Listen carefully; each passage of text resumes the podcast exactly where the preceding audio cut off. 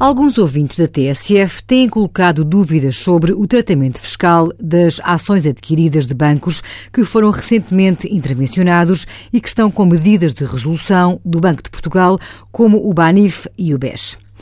As ações adquiridas por pessoas singulares e que se mantenham na posse dos seus titulares, ainda que possa existir uma perda latente, não podem ser deduzidas fiscalmente no IRS enquanto não se verificar o encerramento e extinção das entidades bancárias emitentes dessas ações ou consigam vender essas ações a um terceiro antes desse encerramento.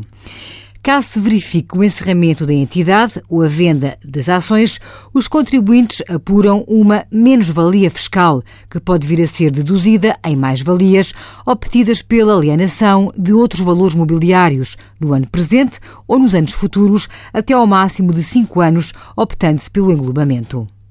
Envie as suas dúvidas para conselhofiscal.tsf.occ.pt.